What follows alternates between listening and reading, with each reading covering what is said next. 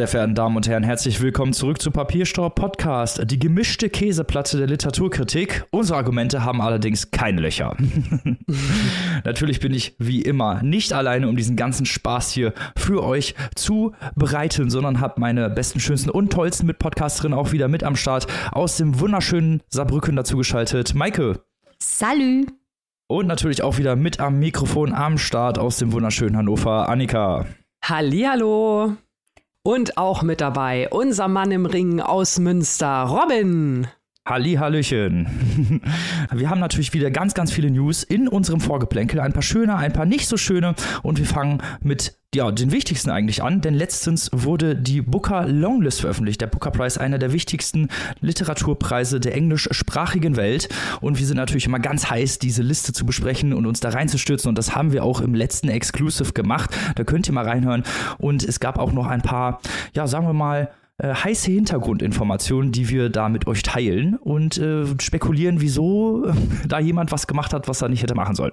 Genau, genau. Also ihr könnt äh, in unserer Steady-Community, ihr wisst ja, Links auf unserer Website, auf unserer Instagram-Seite oder einfach auf Google Papierstau und Steady eingeben, könnt ihr die Exclusives zum Booker hören. Wir sind mit unserem Ohr an der internationalen Booker-Schiene, die durchs ganze Internet einmal um den Globus führt, ganz nah dran haben wild mitgemischt bei den Spekulationen, welche Bücher aus aller Welt auf dieser Liste auftauchen könnten und waren dann mit den anderen LeserInnen aus allen Kontinenten überrascht, wie diese Liste aussah. Ihr könnt also unsere Spekulationsfolge auf Steady hören und die Ergebnisfolge. Eine sehr, sehr ungewöhnliche Booker-Preis-Longliste, die die Favoriten nicht berücksichtigt, die ungewöhnliche Themenschwerpunkte äh, setzt. Also da wühlen wir uns auch in den nächsten Wochen noch eingehender durch, spekulieren immer weiter, was wohl dieses Booker Jury Panel angetrieben hat, genau diese Entscheidung zu treffen. Ja, und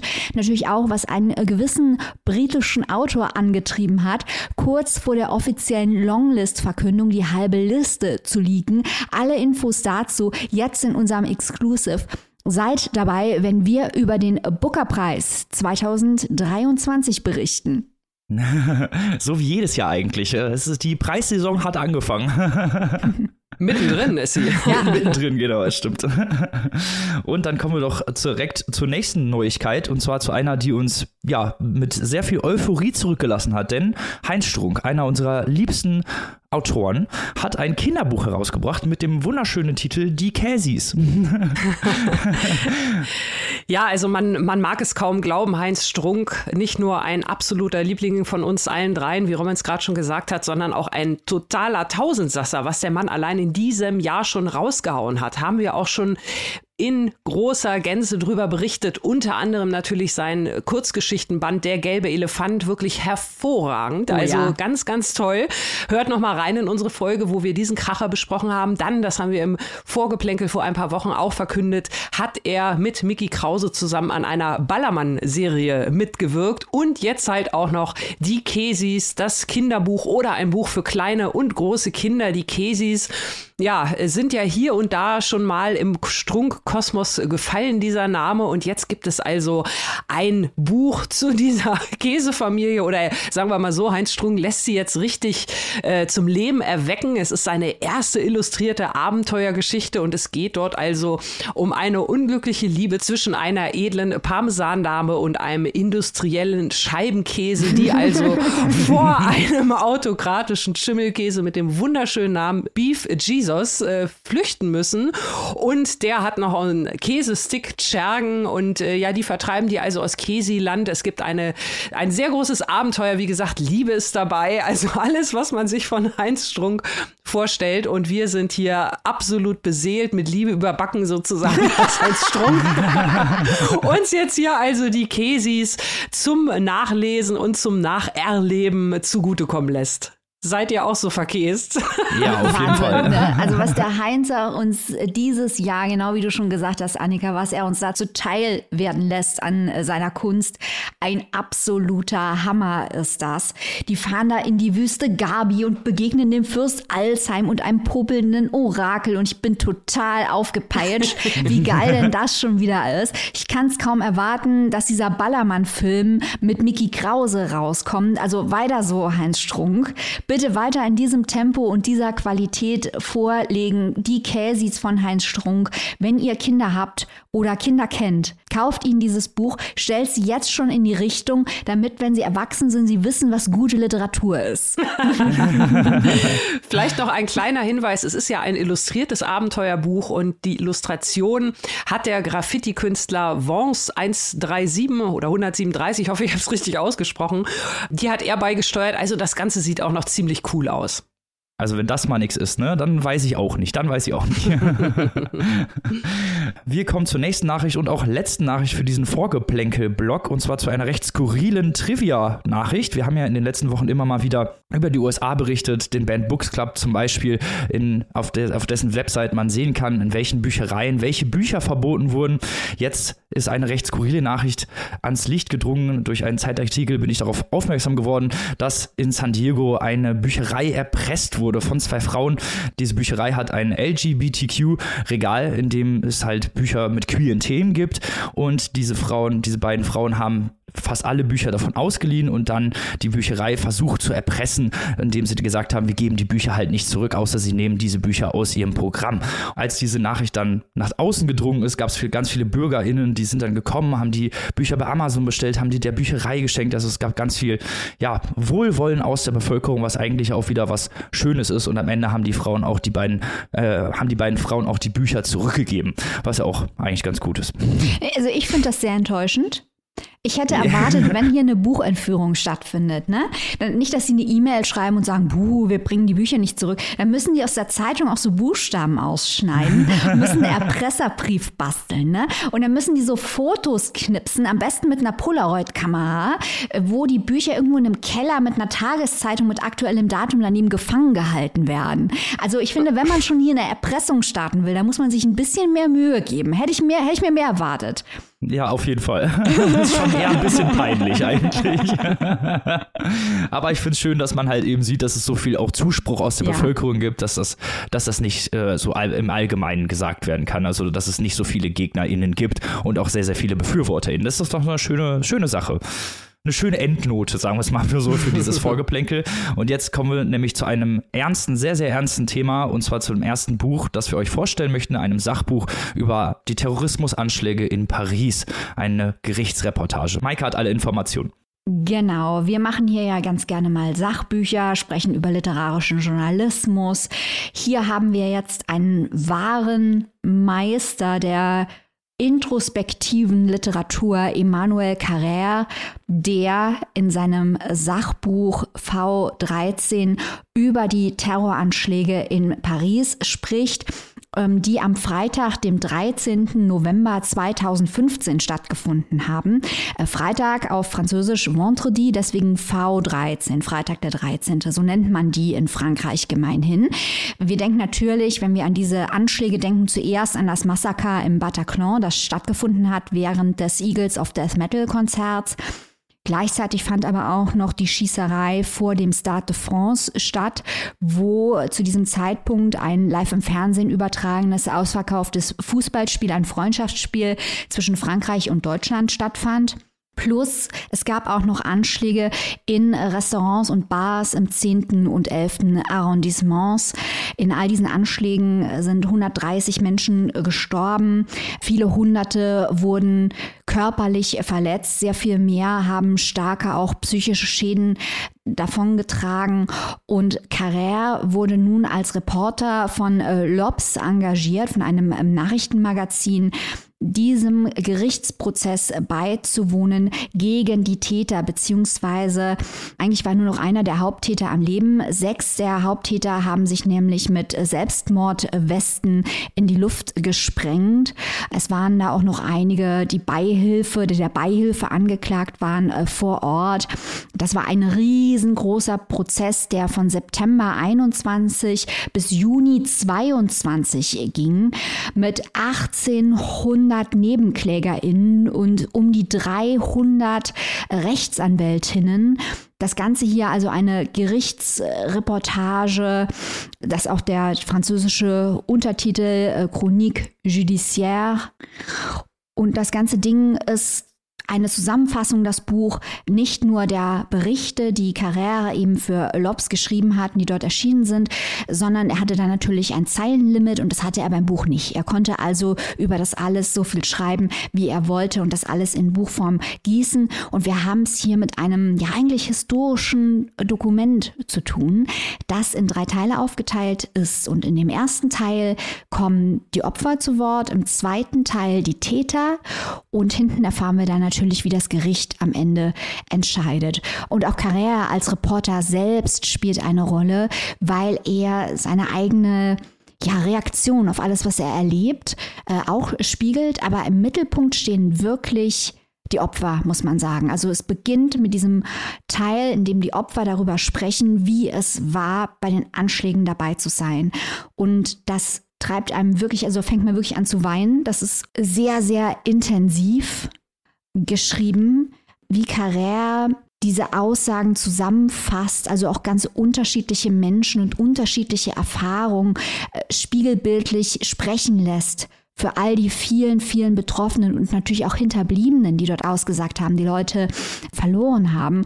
Insbesondere die Szenen aus dem Bataclan, wo nachdem sich ein Täter in die Luft gesprengt hat, äh, dort Fleischkonfetti auf die Menschen geregnet ist. Dieser Begriff fällt ganz, ganz oft.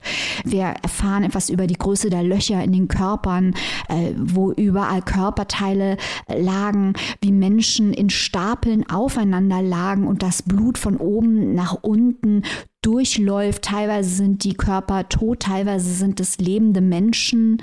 Die Schreie, die klingelnden Telefone, äh, die Exekutionen. Also das ist wirklich sehr schwer zu ertragen, aber gleichzeitig natürlich ein, ein großartiges Dokument, weil es die Stimmen der Opfer festhält und band und zugänglich macht für alle Menschen. Und der allerschlimmste Teil für mich war wirklich, wie übereinstimmend viele Opfer auch berichtet haben, mit welcher großen Freude die Terroristen dort Menschen geschlachtet haben und Carrera eben drüber nachdenkt, wie das alles mit dem islamischen Staat, mit dem äh, Daesh, mit den Radikalisierungen äh, und auch dem Sadismus, mit dem der islamische Staat ja auch Täter anlockt. Also wir kennen das alle also ich hoffe, die meisten von euch haben sowas nie sehen müssen, aber Videos, wo Köpfe abgeschlagen werden, wo Leichen äh, durch den Sand gezogen werden, all sowas äh, kommt hier vor. Und es kommt natürlich auch die Geschichte vor von einer Mutter, einer muslimischen Mutter und Arabischlehrerin, die zu Hause religiöse Musik gehört hat, während ihre Tochter von Islamisten getötet wurde.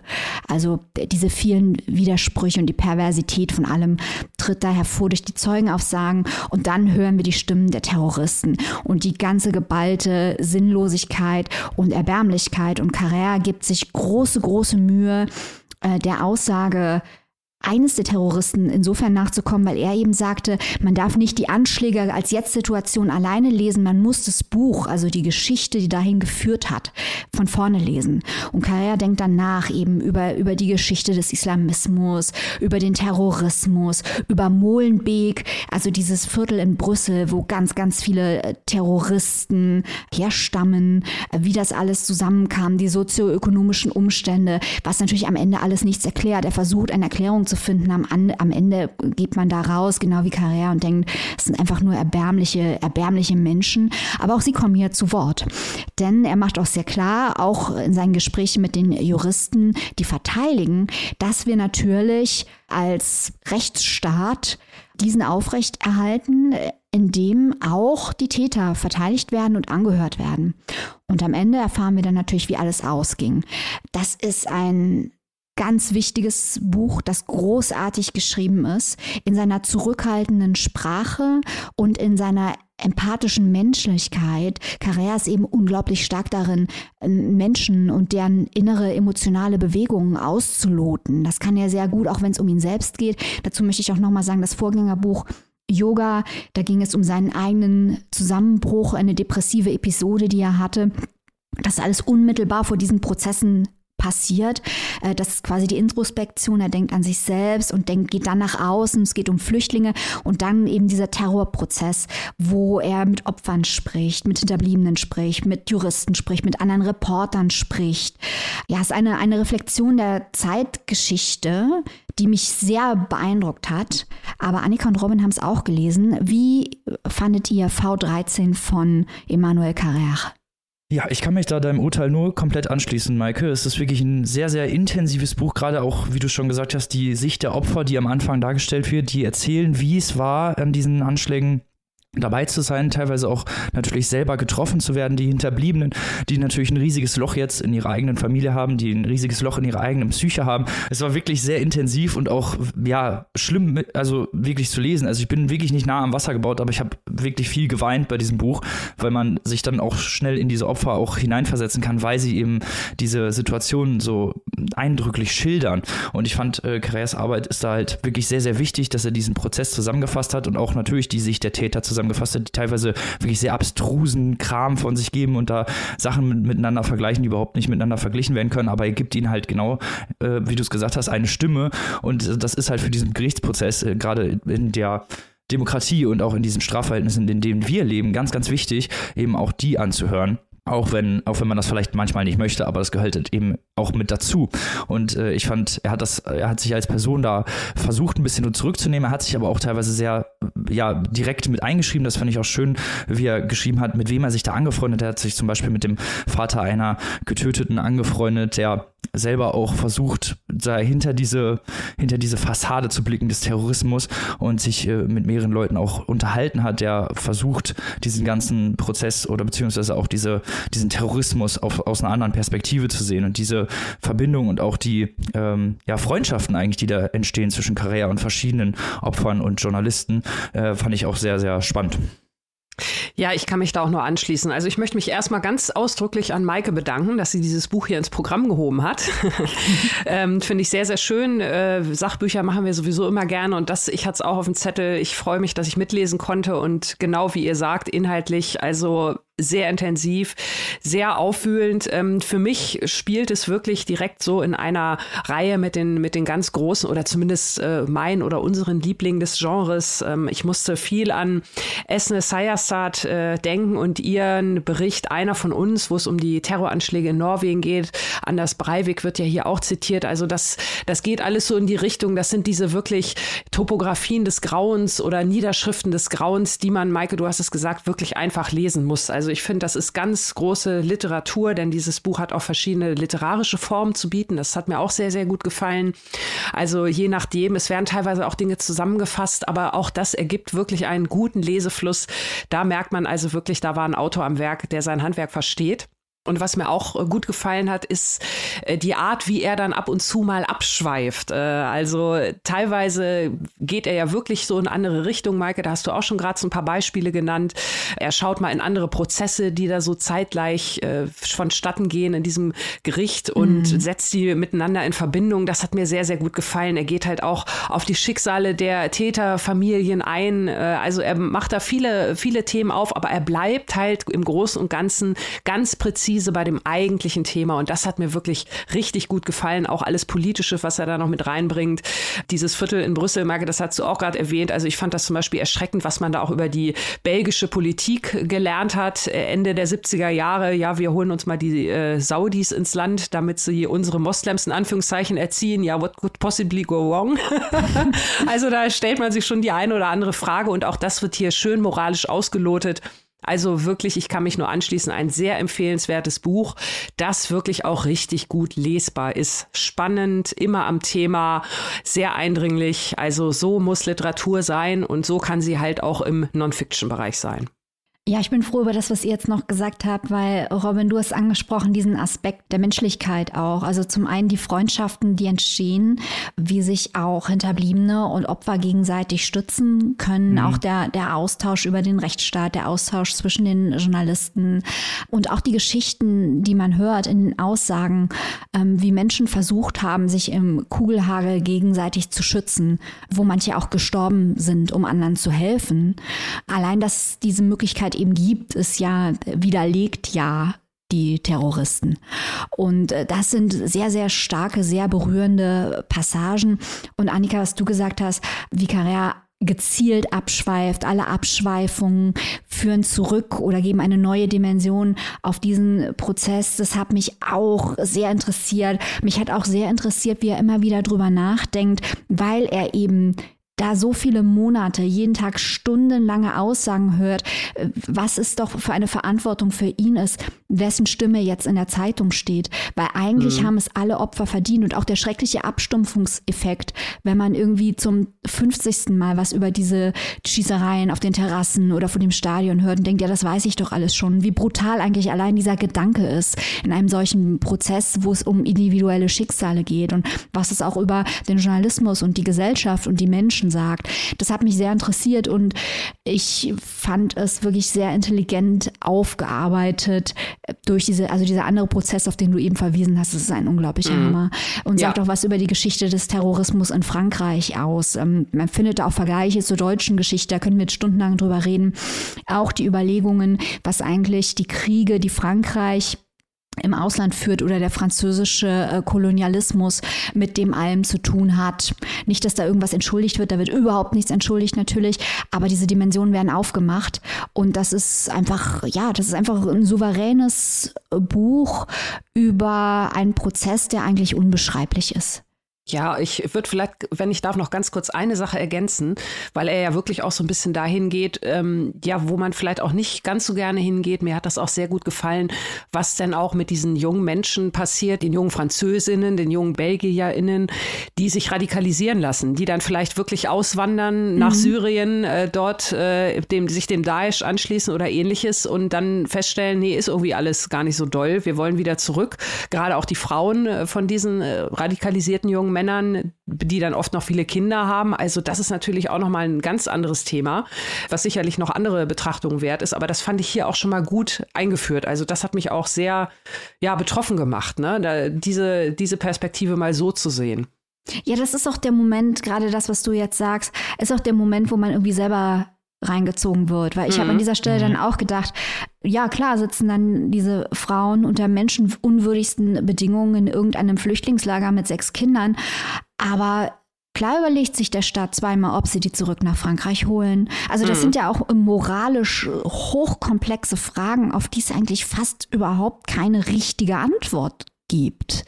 Mhm. Ähm, und dass er sich da auch hintraut, da gibt es dann auch einige Berichte, die ich auch schon gesehen habe, die ihn stark dafür kritisieren, dass er das als eine moralische Grauzone überhaupt aufmacht und dass er sich am Ende so mhm. äh, positioniert, wie er sich positioniert. Aber ich finde, ich finde das wichtig, weil das sind ganz schwierige Fragen, mhm. ähm, die da aufgemacht werden. Ja, aber deswegen ist das Buch halt so toll, weil es halt eben so viele Dimensionen aufmacht, die man, wenn man so den Prozess an sich einfach verfolgt hätte oder vielleicht hinter eine Wikipedia-Seite darüber liest, überhaupt gar nicht erst zu Trage kommen würden. Und deswegen ist dieses Buch halt auch so wichtig. Du hast ja auch schon gesagt, so ein historisches Dokument. Und ich glaube, das wird auch noch sehr, sehr lange Jahre ja, fortbestehen und gibt halt auch vor allem auch den Opfern eine Stimme äh, und jeweils Einzelschicksale, die hier abgebildet werden, was auch extrem wichtig ist für die Aufarbeitung von solchen terroristischen Akten. Ja, ja, deswegen, liebe Leute, lest doch mal Emmanuel Carrères V13, die Terroranschläge in Paris, in einer Übersetzung von Claudia Hamm, erschienen bei unseren guten Freunden, Grüße gehen raus, von Mattes und Seitz Berlin, kostet im Hardcover 25 Euronen und in der keimfreien E-Book-Edition 18,99. Sehr schön. Damit kommen wir zum nächsten Roman dieser Folge, der zu indirekt zumindest was mit dem ersten Buch zu tun hat. Wie und wieso erzähle ich gleich. Wir kommen zu Der gute König von Leonard Hieronymi. Es ist ein Roman über einen Handwerker und seine Probleme. Was da genau vonstatten geht, erzähle ich gleich noch. Erstmal zu Hieronymi, der ist 1987 in Bad Homburg geboren und ein deutscher Schriftsteller. Er studierte Philosophie, Informatik und europäische Literatur in Berlin, Mainz und Wien. Er erreichte 2012 an der Johannes Gutenberg Universität in Mainz äh, eine literaturwissenschaftliche Abhandlung über Christian Krachts Zeitgeist-Magazin Der Freund ein. Finde ich gut. Daumen hoch. 2020 la äh, las er auf Einladung von Michael Wiederstein seinen Text über uns Lucifer beim Ingeborg-Bachmann-Preis vor. Sein Debütroman In zwangloser Gesellschaft erschien auch 2020 und erhielt gemischte Kritiken. Außerdem gehört äh, Leonard Hieronymi zum AutorInnen-Kollektiv Rich Kids of Literature. Äh, das sind doch wir, Robin. Ja, eigentlich schon. Deren Manifest mit Titel Ultraromantik Hieronymi verfasste und der im äh, Rich Kids of Literature Verlag Corbinian äh, veröffentlicht wurde. Dort wird gefordert mehr Lebendigkeit, mehr Action, mehr Poesie, mehr Fun und mehr Wagnis. Also eigentlich das, was wir auch immer predigen, was die deutsche Gegenwartsliteratur braucht. Äh, ob das dieser Roman liefern kann, das werden wir jetzt mal zusammen klären. Der gute König spielt in einer im Roman als mittelgroßen deutschen Stadt beschrieben, äh, die im Taunus liegt in der Nähe von Frankfurt. Protagonist und Ich-Erzähler ist der 25-jährige Fansi, der in einem ja, abgewirtschafteten Heizungs- und Sanitärbetrieb mit dem Namen Hieronymus Bosch GbR arbeitet. Von ehemals über vier Mitarbeitern sind nur noch Fansi und sein alternder Chef übrig. Es kommen kaum Aufträge rein und wenn, meistens Installationen in den Villenvierteln von BewohnerInnen, die auf Fansi hinabsehen. Häufig sitzen die beiden jedoch nur im Kabuff genannten Firmensitz, trinken und warten auf neue Aufträge. Der Chef verliert nach einem Gelage seinen Führerschein, was Fansi veranlasst zu kündigen. Das ist so ein bisschen der Tropfen, der das Fass zum Überlaufen bringt. Fansi weiß dann noch nicht wirklich, ob er studieren will. Er hat Abitur, aber er weiß noch nicht so wirklich genau, was er machen will. Sein bester Freund Bashkim arbeitet in einer Metallverarbeitungsfirma, die auch Kunstwerke für bekannte KünstlerInnen herstellt, zum Beispiel für Jeff Koons. Zusammen mit Bashkim fährt Fansi nach Paris, um dort eine Statue aufzustellen, die für die Opfer der Terroranschläge stehen soll. Diese Statue stellt eine Hand dar, die elf äh, Tulpen äh, in den Himmel streckt, die zwölfte fehlt und symbolisiert das Fehlen der Opfer. So viel erstmal zum Plot. Erzählt ist das Ganze in 15 Kapiteln, die verschiedene Situationen in Fansis Leben beschreiben. Diese Ich-Perspektive beschreibt recht eindrücklich die emotionale Sicht des Protagonisten, zeigt seine Träume, seine Wünsche und auch Ängste und macht ihn organisch und recht greifbar für die Geschichte. Gleiches gilt auch für die anderen Charaktere des Romans wie Bashkim oder Fansis Chef, die trotz eingeschränkter Perspektive bekommen die so ein sehr detailreiches Bild geliefert und die Lesenden können sich die Charaktere relativ schnell greifen. Auch die Figurendynamiken sind gut ausgearbeitet, die Beziehung zu Bashkim oder auch das Mitleid bzw. die Loyalität zu seinem alten Chef sind sehr, sehr gut dargestellt. Freundschaft ist aus meiner Sicht eins der wichtigen und vor allem gut umgesetzten Themen des Romans. Fansi und Bashkim unterstützen sich nicht nur bei der Arbeit, sondern sind auch gegenseitige wichtige emotionale Stützen. Das kann man zum Beispiel von Fansis Pseudo-Freundin, die Medizin studiert und Fansi davon abhält zu studieren, nicht unbedingt sagen. Ich hatte das Gefühl, dass äh, ja, seine Freundin so ein bisschen so ein Handwerkerfetisch hat, aber das ist hier nur Spekulation. Ähm, es geht auch um die Situation des Handwerkerberufs und die Gründe dafür, dass so viel auch im Argen liegt. Zumindest einige werden dort im Roman geschildert. Wir haben da körperliche Schwere, auslaugende Arbeit, die zu gering vergütet wird und für die gesellschaftliche Anerkennung fehlt. Es gibt einen starken Kontrast zwischen den ausführenden Kräften, also Fansi und Bashkim, und den AuftraggeberInnen, in diesem Fall irgendwelche hohen Anwälte oder halt Jeff Koons zum Beispiel selbst. Äh, einige bekommen nur wenig Lohn für die Arbeit, die nach Fertigstellung das Vielfache wert ist. Der Klassismus oder die, das Thema des Klassismus ist hier stark präsent, wird, doch, wird jedoch eher unterkomplex besprochen, finde ich zumindest, und wirkt ein bisschen künstlich auftrapiert. Es gibt eine Szene relativ am Ende des Romans, die auch relativ klar auf diesen thematischen Fokus hinweist. Es gibt auch reale Vorlagen, die dem Roman zugrunde liegen. Es gibt zum Beispiel die Arnold AG in Friedrichsdorf, die stellt seit Jahrzehnten die Kunstwerke von Jeff Koons her, zum Beispiel auch die Hand mit den Tulpen, äh, das ist ein echtes Kunstwerk, und äh, oder ein Hulk mit einer Tube auf dem Rücken oder die äh, sehr bekannten Ballon Dogs, die sich auch auf dem Cover wiederfinden und eben echte Coons Werke sind. Ich fand dieses Buch eigentlich ziemlich spannend. Also es ist ein sehr schöner, runder Roman über einen jungen Mann, der mit seiner aktuellen und zukünftigen Rolle in der Gesellschaft so ein bisschen hadert, der sich nicht so ganz einig ist. Ich fand diese Freundschaftsgeschichte äh, ganz interessant. So ein bisschen Klassismus, wie gesagt, das fällt so ein bisschen hinten runter, aber es gab halt auch wirklich sehr, sehr interessante Szenen. Also zum Beispiel auch, wie Jeff Koons selber dargestellt wird, der wird nämlich hier ein bisschen veralbert.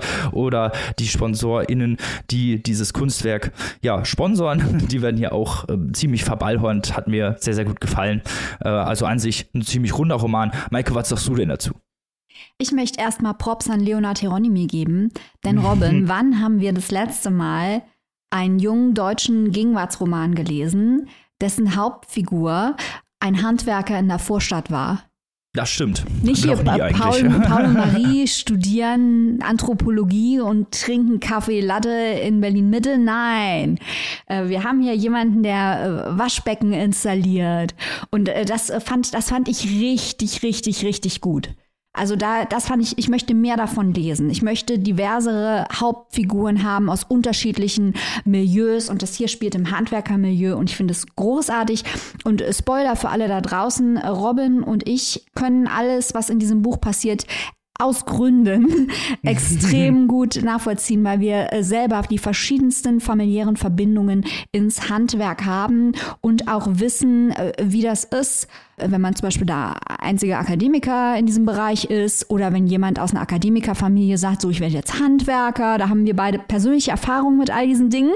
Ähm, und deswegen finde ich das schon mal sehr gut, dass diese Themen hier diskutiert werden. Ich liebe ja auch Künstlerromane. Es hat mir auch gut gefallen, dass dieser Betrieb, dieser heruntergewirtschaftete Hieronymus Bosch heißt, nicht weil es natürlich hier Leonard Hieronymi und so, sondern da wird später auch noch eine Anspielung zum Narrenschiff gemacht. Wir dürfen also, mhm. also, glaube ich, das alles auch nicht so, so furchtbar ernst nehmen. Du hast schon recht, Robin. Da ist eine gewisse Unterkomplexität da. Das ist wahr. Aber diese Unterkomplexität, die ist auf beiden Seiten. Und das wiederum ist aus meiner Erfahrung häufig realistisch, dass aus der Handwerkersicht herabgeschaut wird, teilweise auf AkademikerInnen, weil es dann heißt, ja, die arbeiten ja gar nicht richtig, die sitzen ja nur auf ihrem Hintern und gucken in den Computer. Äh, und auf der anderen Seite heißt es dann, ja, das ist ja eine niedere Tätigkeit, die arbeiten ja mit den Händen. Beides ist ja gleich gleich bescheuert. Mhm. Ähm, beides ist eine Form extremer Dummheit. Das ist hier ein wichtiges Thema in dem Buch und ich finde, das wird viel, viel zu wenig diskutiert, weil es halt gesellschaftliche Auswirkungen hat durch die Situation des Handwerks, die hier angesprochen wird. Wie will man Leute für das Handwerk begeistern, wenn die gesellschaftliche, der gesellschaftliche Diskurs über das Handwerk so aussieht? Also fand ich wichtig, fand ich spannend und ich möchte auch noch darauf hinweisen, dass offenbar Leonard Hieronymi meinen absoluten Lieblingskünstlerroman aller Zeiten gelesen hat, nämlich Michel Welbecks Karte und Gebiet. Der fängt nämlich ja schon damit an, dass ein Typ, der Jet Martin heißt, bei der Kunsthochschule angenommen wird, weil er eine Bilderserie 300 Fotos von Objekten aus dem Eisenwarenhandel macht. Also auch da geht es um Kunst, um Handwerk, um Kapitalismus. Und später malt dann dieser Jet Martin eine Serie einfacher Berufe. Und eines der Werke heißt dann Damien Hirst und Jeff Koons teilen den Kunstmarkt unter sich auf. Total geil. und Jeff Koons und Damien Hirst kommen ja auch hier vor. Und da sieht man eben auch äh, Kunst als Handwerk, also diese Verbindung, die ja häufig verleugnet wird. Du hast ja eben schon gesagt, Robin, die, die das irgendwie zusammenschweißen und zusammenlöten, die sehen viel weniger Geld als am Ende Jeff Koons. Also man tut so, als wäre das kein fließender Übergang zwischen Kunst und Handwerk oder als könnte das eine nicht ohne das andere. Diese künstliche Aufteilung und dann natürlich, ja, eigentlich ist es auch ein Buch über, über Klassenkampf, über äh, die mhm. Arbeiterklasse, über die Künstlerschicht. Dann geht es auch darum, das fand ich auch sehr lustig, dass äh, die Leute sich Jeff Koons vor allem kaufen, ist ein Argument, weil er eben teuer ist. Also, dass es gar nicht um Kunst geht, gar nicht um Ausdruck geht, sondern ausschließlich um Eitelkeit und Status geht. Also, ich finde, das Buch dem man bestimmt äh, die Vorwürfe, die du vorgebracht hast, machen kann. Hatte aber auch viele Stärken ich hatte total viel Spaß, es zu lesen. Ja, da muss ich dir zustimmen. Es ist auf jeden Fall auch sehr, sehr lustig. Also es hat ganz so einen ganz gewissen Art von Humor, die mir auch sehr, sehr gut gefallen hat. Und es hat auch sehr, sehr viele ja realistische Bilder, obwohl es halt manchmal so ein bisschen ja ironisch daherkommt, können wir es so, glaube ich, so sagen. Ähm, Gibt es äh, eine relativ prägnante Szene am Anfang. Dieses Handwerker-Frühschoppen, die sind dann irgendwo auf so einem Festzelt. tatsächlich, tatsächlich, ich bin ja Geschäftsführer eines Handwerksbetriebs und war auch schon auf solchen solchen Handwerker-Frühshop-Dingern. Also das ist wirklich, das ist wirklich realistisch. Also das hat mich wirklich schockiert, wie realistisch das ist. Und was mir auch sehr gut gefallen hat, ist so, dass auch ein bisschen auch wirklich die Tätigkeit gezeigt wird, die, die äh, ja, Fansi macht und äh, erst mit seinem Chef und dann später mit Baschkim zusammen. Das hat mir auch gut gefallen, dass man halt auch so ein bisschen von diesem Arbeitsalltag mitbekommt, auch wie die beiden miteinander reden. Die, also diese Freundschaft zwischen den beiden hat mir total gut gefallen. Und es ist halt schon auch realistisch. Die sind dann halt in Paris auf dieser Baustelle und dann kommt der Baukran nicht pünktlich und der LKW-Fahrer beschwert sich und äh, der Ingenieur macht nicht seinen Job. Und das sind halt wirklich Sachen, die könnten eins zu eins so auf der Baustelle von Monteuren, die bei mir in der Firma arbeiten. Genau so, so genau so solche Sachen, mit denen schlage ich mich tagtäglich rum. und das hat mir wirklich gut gefallen, weil ich, weil ich mich wirklich irgendwie porträtiert gefühlt habe und mir dachte, ah, guck mal, endlich sagt's einer mal. Robin Leonard Hieronymi, der versteht dich.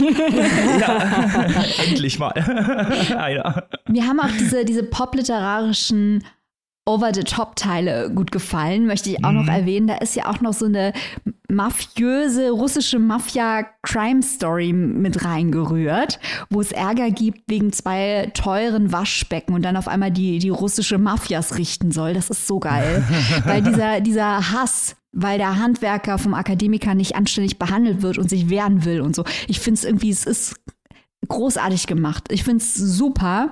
Und es ist natürlich, das sind diese Teile, das ist kein rein sozialrealistischer Roman. Aber gerade weil das dann teilweise so oszilliert, äh, ist es so stark und so unterhaltsam. Genau. Also ihr solltet euch dieses Buch auf jeden Fall zulegen. Hat sehr viele tolle, interessante Punkte. Wir haben ja gerade alle genannt eigentlich. Waren auf jeden Fall eine ganze Menge. Genau. Der gute König von Leonard Hieronymi könnt ihr erhalten bei unseren guten Freunden von Hoffmann und Kampe für 24 Euro in der Hardcover-Variante und 18,99 Euro als digitale Version. Jetzt kommen wir zum Last but sicher not leasten Roman dieser Folge. Und zwar ein Buch, das ja schon seit mehreren Tagen das Feuilleton, die Titelseiten des Feuilletons bestimmt. Also Annika, enlighten us. ja, ich darf euch heute den Debütroman vom Spiegel-Journalisten Philipp Oemke vorstellen. Und zwar trägt er den Titel Schönwald und das ist auch der Nachname der Familie, die hier im Mittelpunkt steht. Denn Philipp Oemke hat sich angeschickt, hier dem großen deutschen Familienroman Jahren neues Leben einzuhauchen. Also hier mal eine Familie komplett in den Mittelpunkt zu stellen und die, die er sich dafür erdacht hat, die Schönwalds, äh, die lassen es auch nicht an Dysfunktionalität vermissen.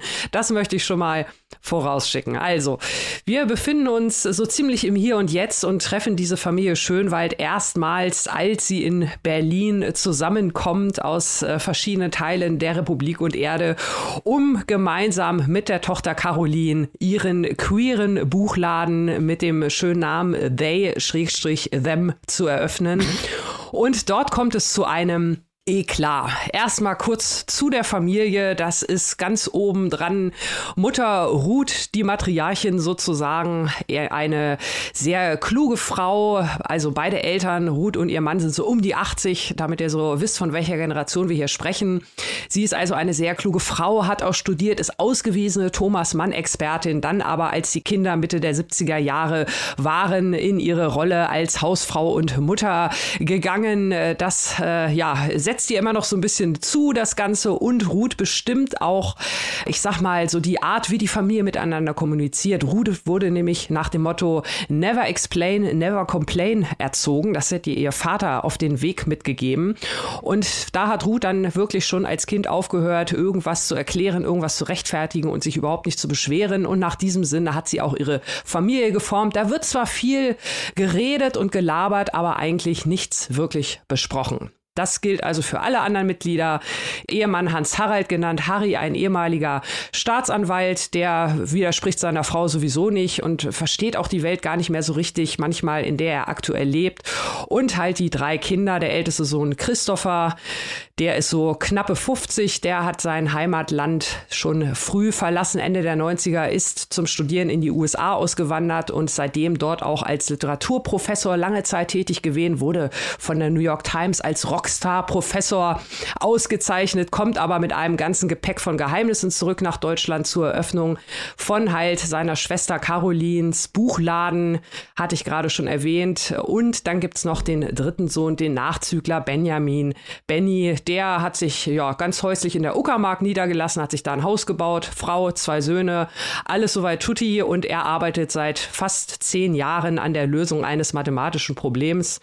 Ja, lass ich mal so stehen, hört sich für mich jetzt nicht so spannend an, aber er ist auf jeden Fall damit beschäftigt und halt mit seinem Familienleben. Das also hier die fünf wichtigsten Personen, auf die hier immer wieder reingezoomt wird. Und es wird also geschildert, wie die bei dieser Eröffnung des Buchladens zusammenkommen. Dort gibt es einen Anschlag oder eine Störaktion von jungen Aktivistinnen, die Caroline vorwerfen, sie hätte das Geld von ihrem Großvater für die Eröffnung des Buchladens benutzt. Das ist auch soweit richtig. Alle Kinder haben ihren Erbteil erhalten, aber das sei Nazi-Geld. Und das ist jetzt also so ein Skandal, der über der Familie wabert. Hat Opa da mit den Nazis? Äh, was wollen diese Aktivisten? Journalistinnen und in diesem Zusammenhang kommen also noch eine ganze Menge anderer Geheimnisse hier äh, ans Tageslicht. So möchte ich es mal nennen. Also in dieser Familie, wie gesagt, gibt es einiges zu entdecken. Die sind alle wirklich auf ihre Art und Weise wirklich völlig dysfunktional. Die Beziehung untereinander, dadurch, dass halt nie wirklich was besprochen wurde, die Generationenkonflikte, die Bekannten werden hier anhand ja von diesen äh, Schicksalen, die die Figuren, die wir natürlich kennenlernen im Laufe des Buchs, äh, die aber in der Familie totgeschwiegen werden, werden hier also diese verschiedenen verschiedenen intergenerationalen Konflikte sehr gut aufgemacht, angefangen von dem Nazi-Geheimnis, äh, ist da was passiert, ja oder nein, zu der Ehe der Eltern, da hat es in den 60er Jahren kräftig gekriselt, was auch die Kinder früh schon mitbekommen haben und halt die drei Kinder mit ihren jeweils eigenen Problemen. Das wird hier sehr schön jeweils in Gegensatz gesetzt, äh, sehr interessante Beobachtung, das ist ein sehr rasanter Roman, diese Charaktere, die sind wirklich schön rund, die Situation, das macht Spaß, das zu lesen und es ist vor allem sehr, sehr gegenwärtig. Der Roman hat aber auch Schwächen. Make no mistakes. Also teilweise hier und da knirscht es schon so ein bisschen im Plot. Da konnte ich nicht mit allen Ideen so richtig konform gehen. Das ein oder andere fand ich doch ein bisschen sehr weit hergeholt. Äh, und ich hätte vor allem auch zum Ende her da so ein bisschen das Pacing anders zusammengesetzt. Und an der einen oder anderen Stelle ist der Roman auch zu übererklärt. Also es gibt da doch einige Redundanzen. Ähm, ich habe es gesagt, viel Gegenwärtiges wird mit äh, bundesrepublikanischer Zeitgeschichte in äh, Verbindung gebracht. Nun lesen wir natürlich viel zu dem Thema, auch politisches. Äh, da fand ich einiges hier schon so ein bisschen, ja, das hätte sich auch so erschlossen, äh, genauso wie die Verweise. Wir haben jetzt zwei Figuren, die Literatur studiert haben und entsprechend haben wir natürlich auch sehr, sehr viele literarische Verweise. Natürlich auch Stichwort Thomas Mann.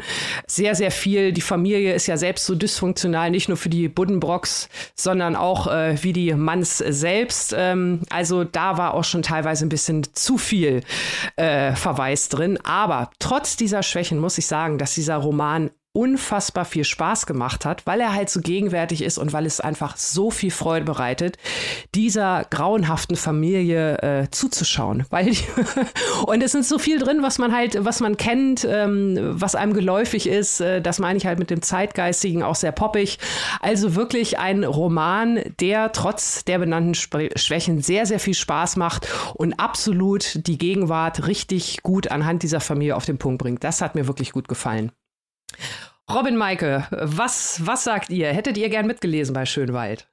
Ich bin jetzt sehr gespannt gewesen auf deine Rezension, weil das so ein Buch ist, das im Internet gehypt wurde. Ne? Und das ist ja, manchmal sind das ja so sich selbst verstärkende Kreisläufe, die unabhängig von der Qualität des Buches äh, im Internet an Fahrt aufnehmen. Also unser guter Marketingfreund Benjamin von Stuckrad-Barre, äh, über dessen Marketing für sein eigenes Buch wir hier ausführlich und äußerst kritisch berichtet haben, hat sich auch mit Schönwald in den wildesten Stellen Ausstellungen ablichten und auf Instagram präsentieren lassen. Auch andere Schätzeleins dieses Podcasts haben das Buch promoted. Äh, aber ist es jetzt äh, gerechtfertigt oder nervig? Weil man hat ja auch Leuten hören, äh, dass der Autor sich bemüht hat, Cross-Promotion-Verweise im Text selbst schon unterzubringen und damit eine solche Rezeption durch die Angesprochenen zu provozieren. Ja, also dieser Vorwurf ist nicht von der Hand zu weisen. Und ähm, ich finde, ich habe das ja vorhin schon gesagt, mir waren da teilweise die Verweise ein bisschen zu drüber und das gilt auch für diese Cross-Verweise. Nun ist es allerdings so, Philipp Oemke ist schon irgendwie so einer von den Boys, in Anführungszeichen, so möchte ich es mal sagen. Also der hat äh, bei der Zeitschrift Tempo volontiert, der hat lange in den USA studiert äh, und kennt also wirklich die Szene und hat natürlich dann entsprechend auch unfassbar viele Verweise zur äh, Popkultur Popkultur, zum äh, Poststrukturellen, alles Mögliche. Also sehr viel von seinem Wissen und auch von seiner Szene drin. Von Diese seinen Buddies. Wirklich, ist das Buddy-Literatur? Ja, ja, es ist, es ist wirklich Buddy-Literatur. Also es wird sehr viel zitiert. Auch äh, viele Podcast-Buddies äh, von Noel Beck äh, über David Foster Wallace. Es passt aber alles. Es gehört alles dazu. Und ja, also gerade auch so Bret Easton Ellis, naja, an der einen oder anderen Stelle dachte ich mir auch, ist dann irgendwie schon drüber, aber dann im Nachwort wirkt auch, wird auch äh, Bret Easton Ellis quasi quasi als Host für seine Recherche in LA genannt. Also es gehört auch irgendwie zusammen. Ne? Es ist ein bisschen viel Buddy-Verweis, aber er hat halt auch irgendwie die Credentials, um die zu bringen. okay, dann darf man das. Ja, ja, also ich kann schon verstehen, dass es an der einen oder anderen Stelle drüber ist, aber es ist halt auch irgendwie ein, ein großer Popspaß am Ende des Tages. Ne? Und dann äh, machen diese Verweise ja auch Freude. Ah, Klingt richtig spaßig. Ich habe jetzt mhm. was, was kann, das kann sich der Verlag gerne irgendwie aufs Cover drucken. Klingt ein bisschen wie Buddenbrooks auf Crack. ähm. Nein, aber es klingt sehr spaßig. Ich habe natürlich auch noch eine Frage. Du hast gesagt, du hättest das Ende anders zusammengesetzt. Könntest du noch mal ein bisschen mehr erörtern? Was meinst du damit, lieber Annika? Ja, also es ist, es ist schon ziemlich so zwei Drittel hat mir der Aufbau richtig gut gefallen, ne? weil man, man hat halt so diese zwei großen Ereignisse. Einmal diese Buchladeneröffnung, dann ganz am Ende noch mal ein großes Familientreffen in der Uckermark und den Weg dorthin. Und auf diesem Weg dorthin wird halt viel immer zurückgeschaut. Und so ergibt sich die Geschichte Stück für Stück und da sind wirklich teilweise haarsträubende, aber unfassbar unterhaltsame Plotstränge mit dabei. Aber gegen Ende hin hatte ich so das Gefühl, äh, wenn man so auf diesen Konflikt wartet und wie der am Ende aufgelöst wird und wie auch dieses, ähm, wir sprechen zwar irgendwie so ein bisschen für uns oder wir denken die Dinge im Kopf durch, aber wir sprechen nicht richtig untereinander. Wie das alles aufgelöst wird, da hätte ich mir tatsächlich noch ein bisschen mehr Konfrontation erhofft, weil da auch noch mal teilweise so ein bisschen zurückgegangen wurde und da kamen dann auch wieder diese Redundanzen. Also da hätte man einfach noch mal das letzte Drittel vielleicht noch mal ein bisschen straffen können. Aber es hat auch, wie gesagt, so Spaß gemacht. Ich will gar nicht zu sehr einhauen, aber es hat, wie gesagt, so ein paar kleine Mängel. Aber äh, ja, die deutsche Familie finde ich hier schon, oder ich sag mal, so eine Familie aus dem Bildung, Bildungsbürgertum mit dem ganzen dunkle Geheimnisse, die dazukommen, die ist hier schon sehr unterhaltsam abgebildet. okay. Wo und für wie viel können sich die geneigten ZuhörerInnen diesen Roman denn zulegen, lieber Annika? Schönwald von Philipp Oehnke ist erschienen bei unseren guten Freundinnen von Pieper. Grüße gehen raus und ist erhältlich im Hardcover für 26 Euro und im E-Book für 21,99, weil das ist natürlich ein knapp 600 Seiten schwerer Schinken, wie sich das für so einen Familienroman gehört. Dann bleibt mir eigentlich nur noch zu sagen, wer hat an der Uhr gedreht? Papierstopp Podcast schon wieder vorbei. Ah. Oh. Na, na, immer Aber ganz nächste schlimm. Woche geht es ja schon wieder weiter. Ja. ganz genau. Und wenn ihr weiteren Content haben wollt, ihr wollt uns unterstützen, ihr wollt ProduzentInnen dieser Show werden, wo, was wir natürlich mega begrüßen würden, würden wir uns natürlich freuen, wenn ihr Teil unserer Steady-Community werdet. Dort könnt ihr euch ein Mitgliedschaftslevel aussuchen. Da könnt ihr dann zum Beispiel unsere wöchentlichen Exclusives hören oder am Buchclub mitmachen oder an unserem Papierstau Stammtisch teilnehmen. Geht auf jeden Fall mal auf unsere Steady-Seite und guckt mal nach. Oder wenn ihr sagt, ah, ich bin voll der Outlaw, ich will kein, ich will keinen Vertrag, ich will kein Abo, dann könnt ihr uns natürlich auch ein bisschen Geld überweisen und uns unterstützen und dafür sorgen, dass Papierstopp Podcast jede Woche weiterhin so produziert wird, wie ihr es liebt und mögt. Die Informationen dazu findet ihr auf unserer Website. Da könnt ihr einfach was auf unser Konto überweisen oder uns was bei PayPal schicken. Da würden wir uns natürlich auch sehr freuen. Aber wenn ihr Teil unserer Steady Community werden wollt, erklärt euch Maike jetzt, wie das funktioniert. Entweder ihr geht auf die Website, wo auch der PayPal-Link ist und die Kontonummer. Diese Website lautet www.papierstaupodcast.de. Da habt ihr einen Steady-Link direkt zu unserer Steady-Seite. Crazy. Oder ihr geht auf unsere Instagram-Seite, macht die Bio auf. Oha, schon wieder ein Steady-Link. Könnt ihr auch draufklicken. Super crazy. Oder ihr geht auf Google www.google.de und da gebt ihr ein Papierstau und Steady. Annika, äh, wie buchstabiert man nochmal Steady? S-T-E-A-D-Y. Puhu! genau. Und wenn ihr dann auf Enter klickt, dann kommt ihr auch auf unsere Steady-Seite. Und da könnt ihr euch, wie Robin sagte, ein Level aussuchen und könnt ProduzentInnen dieser Show werden. Und dann danken wir euch. Ganz genau. Und mit diesen wunderschönen, tollen Informationen verabschieden wir uns in den Äther. Wir sind natürlich wie immer nächste Woche mit drei heißen Neuerscheinungen wieder am Start. Bis dahin, liebe Leute, wie immer gehabt euch wohl, liest was Gutes und bleibt bitte gesund. Bis nächste Woche. Auf Wiederhören. Tschüss. Tschüss.